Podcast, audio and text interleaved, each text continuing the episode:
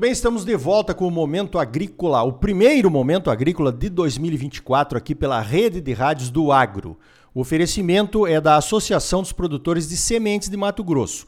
A Prosmate trabalha junto com seus associados para garantir a qualidade das sementes que o produtor exige e merece. Olha só, tem uma notícia circulando aí que eu acho interessante a gente ouvir um pouco mais a respeito do assunto, que é o grupo Amage adotando biodiesel 100% em uma de suas propriedades. Então eu chamei aqui o meu amigo Ricardo Tonzik, que é executivo de relações institucionais, e o João Paulo Franco, que é gerente de planejamento e manutenção do grupo.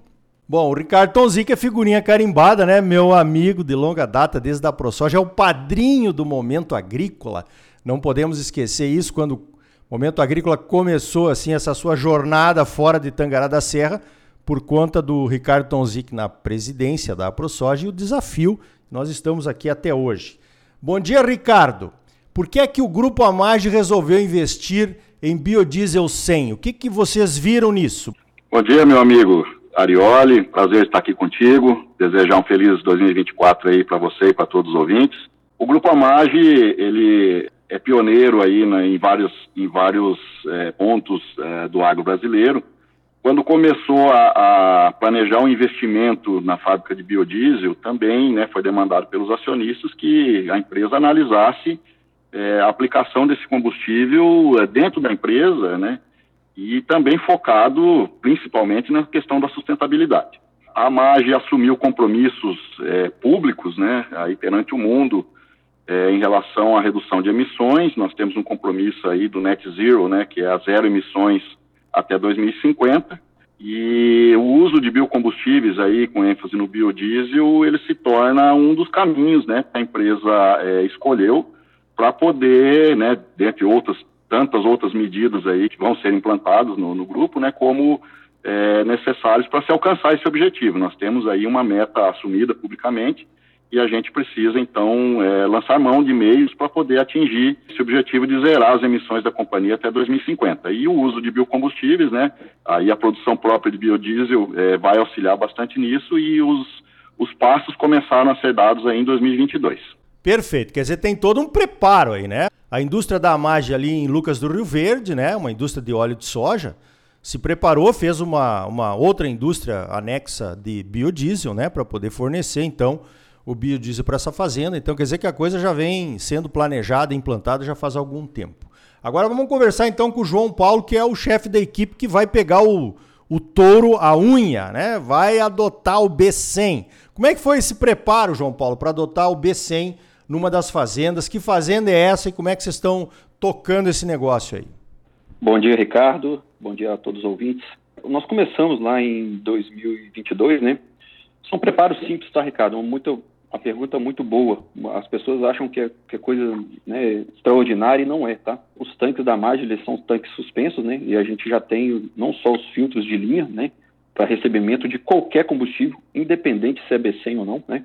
E aí a gente faz só a instrução de trabalho, são instruções e treinamentos de trabalho, né? Que todo o diesel, independente do B100 ou S10 que nós recebemos, né? Iniciamos primeiramente na fazenda Itamaraty, os testes, e agora, com essa novidade, a fazenda Sete Lagoas, que fica no município de Diamantino, vai receber 100% agora de todos os equipamentos operacionais. Então, não tem nenhum mistério sobre isso, e sim os cuidados e recomendações para o tratamento do diesel, independente se é S10 ou B100. Perfeito. Voltando aqui para o Ricardo Tonzik. Você sabe, né? A gente acompanha esse assunto do biodiesel faz muito tempo. Nem sempre o preço do biodiesel é competitivo em relação ao preço do diesel. O preço do diesel está focado aí no preço do petróleo, está linkado com o preço do petróleo. O preço do biodiesel, no caso aqui, está linkado com o preço da soja. E a variação é bem diferente muitas vezes. Como é que vocês aí do Grupo Amage, Ricardo, estão vendo essa questão do custo? É, esse é um, é um bom ponto, é, Arioli. É, a gente não se prende exclusivamente ao custo é, em função de todo esse cenário dos compromissos é, ambientais e de sustentabilidade que a companhia assumiu Como eu falei é, na primeira abordagem, o custo realmente é importante. Hoje, o biodiesel ele tem uma pequena vantagem em relação ao diesel, mas isso não é uma realidade perene. Né? Há momentos em que o biodiesel é um pouco mais caro que o diesel.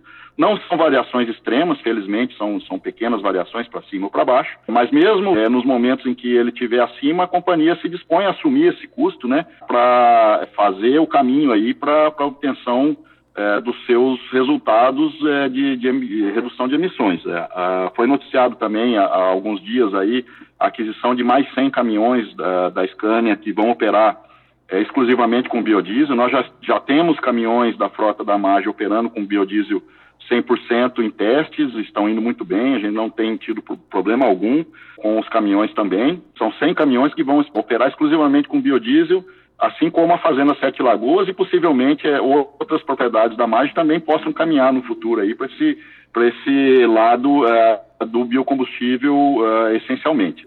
É, também nós temos já encaminhado na ANP, na Agência Nacional de Petróleo, um pedido para utilização é, do BCM em teste na, nas barcastas, né, na navegação é, da, da, companhia na, na, na navegação fluvial. É, em breve nós vamos iniciar esses testes também com as barcaças. Então é um caminho que a empresa optou. Obviamente o custo é, é um fator importante, mas não é um fator limitante. É, e a gente, dentro desse programa todo de sustentabilidade, vai avançar no uso de biocombustível com toda certeza. Fantástico, né? Olha só a dimensão que pode ter esse uso do B100, né? Em termos de propaganda, não só para o Grupo Amage, mas para o Brasil, para o Mato Grosso. Eu digo que nós estamos sentados aqui num pré-sal de biocombustíveis e ainda estamos trazendo petróleo, né? Diesel, gasolina de caminhão lá de Paulínia, vem queimando, emitindo o trajeto inteiro para nós depois mandarmos de volta a nossa commodity de baixo valor agregado, né? O biodiesel é um dos agregadores, evidentemente, de valor para a produção de soja aqui do estado. Agora, João Paulo, você falou de uma forma bastante simples, que não é difícil, né? Mas eu sei que vocês têm uma parceria com a John Deere aí para esse B100. Eu vejo que tem muitos tratores que esses novos aí, coletadeiras que tem uma, uma um selo lá pronto para B100, mas eu também vejo muita gente reclamando de problemas de bombas injetoras e, enfim, alguns problemas técnicos aí no uso uh, do biodiesel. Essa adoção do B100, João Paulo, na sua opinião, ela poderia ser feita por qualquer produtor ou tem que ter algum cuidado?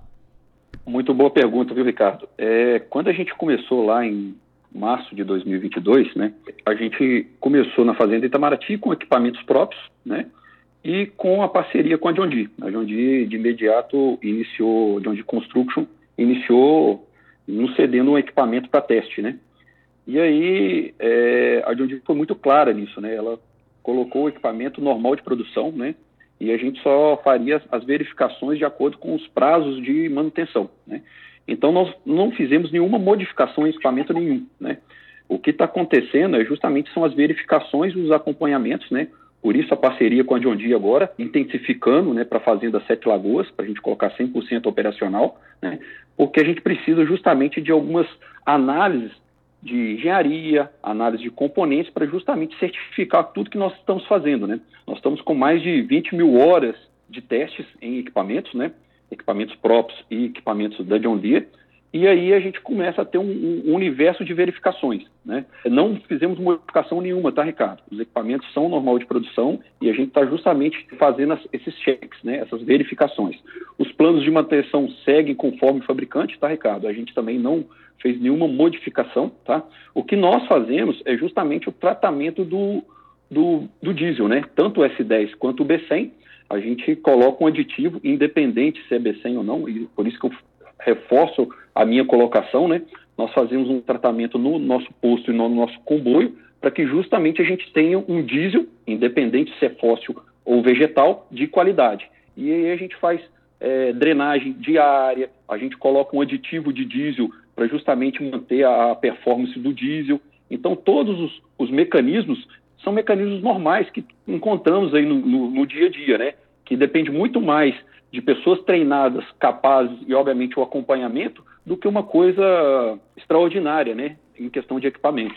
Que maravilha! Vamos ficar acompanhando então essa iniciativa aí pioneira do Grupo Amage de usar o B100, biodiesel 100, em uma de suas propriedades em todas as, o seu maquinário e também nessa nova frota aí de caminhões que serão entregues, eu acredito, daqui a algum tempo. Para encerrar, Ricardo Tonzic, e o carbono? Será o MAGE é um grande fornecedor de soja lá para o mercado europeu? Os europeus demandam bastante da gente aqui em termos de sustentabilidade. Será que vai ter algum prêmio aí pela redução do, das emissões de, de CO2 em função desse B100? Olha, é, isso ainda não está no radar, um prêmio na, na, soja, né? Nós estamos é, olhando o mercado de carbono como um todo, obviamente tem oportunidades, mas é, acho que é, ainda é cedo para a gente prever algum prêmio, alguma, algum, algum incentivo direto. Acho que é, o mercado de commodities ainda vai, vai precisar avançar um pouco para se regular nesse, nesse sentido.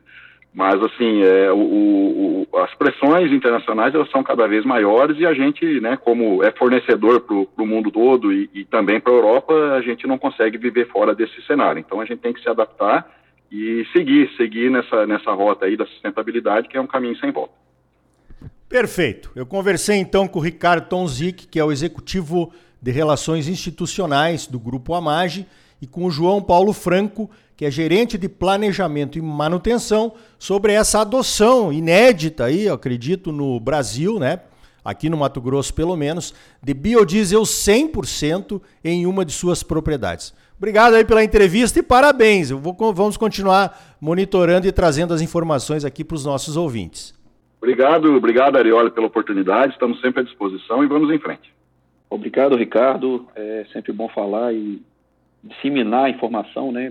É um projeto muito bacana, um projeto que nós temos grandes expectativas aí. Estamos à disposição. Um abraço. Então tá aí, olha, muito boa essa iniciativa do Grupo Amage, hein? Eu reforço aqui que nós, os produtores, deveríamos também promover a nossa própria produção usando mais biodiesel misturado ao diesel que usamos em nossas propriedades. Vamos fazer? Olha, só está faltando uma liderança aí, né? No próximo bloco, a senadora Tereza Cristina, ela mesmo, vai falar aqui sobre as conquistas para o setor agropecuário no Congresso em 2023 e dos desafios que não são poucos para 2024 imperdível. Continue aqui conosco. A Associação dos Produtores de Sementes de Mato Grosso, a Aprosmate, trabalha junto com seus associados para garantir a qualidade das sementes que os produtores exigem e merecem. Voltamos em seguida com mais momento agrícola para você. Música